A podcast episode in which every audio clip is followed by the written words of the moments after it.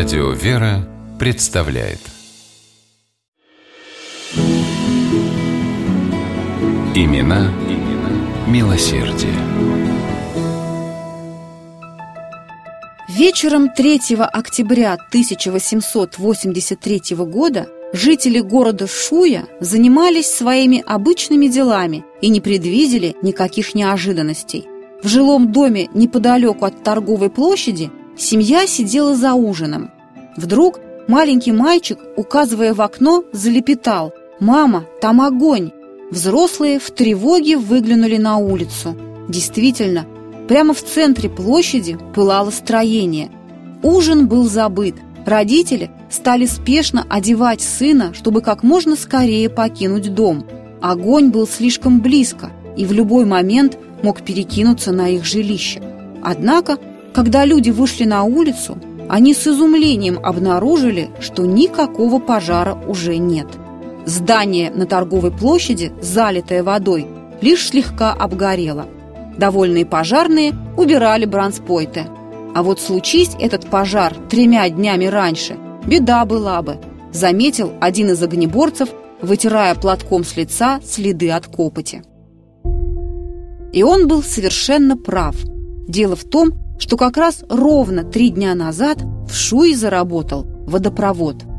По всему городу установили водозаборные колонки, так что и жители могли в любое время получать чистую свежую воду, и пожарным больше не нужно было бегать с ведрами к реке.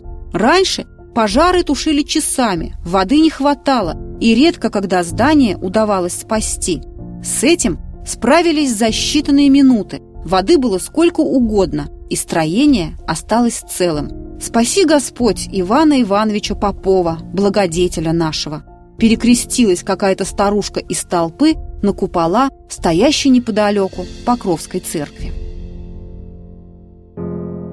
Иван Иванович Попов, благодаря которому в Шуе появился водопровод, происходил из весьма известной купеческой династии, известная прежде всего тем, что на протяжении нескольких поколений ее представители неустанно заботились о любимом городе и о людях, которые жили в нем рядом с ними. Дед Попова, Федор Герасимович, всю жизнь жертвовал на храмы. Отец, Иван Федорович, за свой счет снабжал провиантом русские войска во время Крымской войны 1853 года. И от того, и от другого Ваня часто слышал одни и те же слова – блаженнее давать, нежели принимать. Мальчик знал, что так говорил Христос в Евангелии. Став самостоятельным, Иван Иванович продолжил добрую семейную традицию. Он стал постоянным жертвователем шуйских храмов и монастырей, а в Покровской церкви на торговой площади нес обязанности старосты.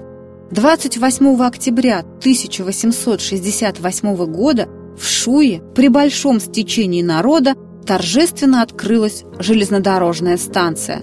Однако поначалу планы у Министерства путей сообщения были совсем другими. Проводить ветку Иваново-Вознесенск-Новки именно через Шую никто не собирался. Но в дело вмешался Иван Иванович. Он убедил транспортное начальство в важности открытия станции в Шуе, а кроме того, взялся финансировать этот проект.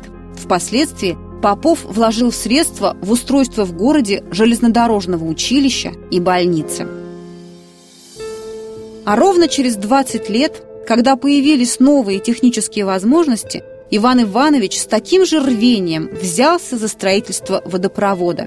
Чтобы понять, с какой серьезностью Попов приступил к делу, достаточно сказать, что для строительства водонапорной башни он пригласил московского архитектора Владимира Шервуда – того самого, по проекту которого было возведено здание исторического музея на Красной площади.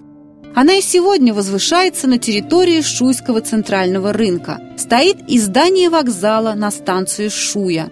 28 октября 2015 года на нем появилась мемориальная доска в честь Ивана Ивановича Попова, неравнодушного человека с добрым сердцем. Имена, имена милосердие.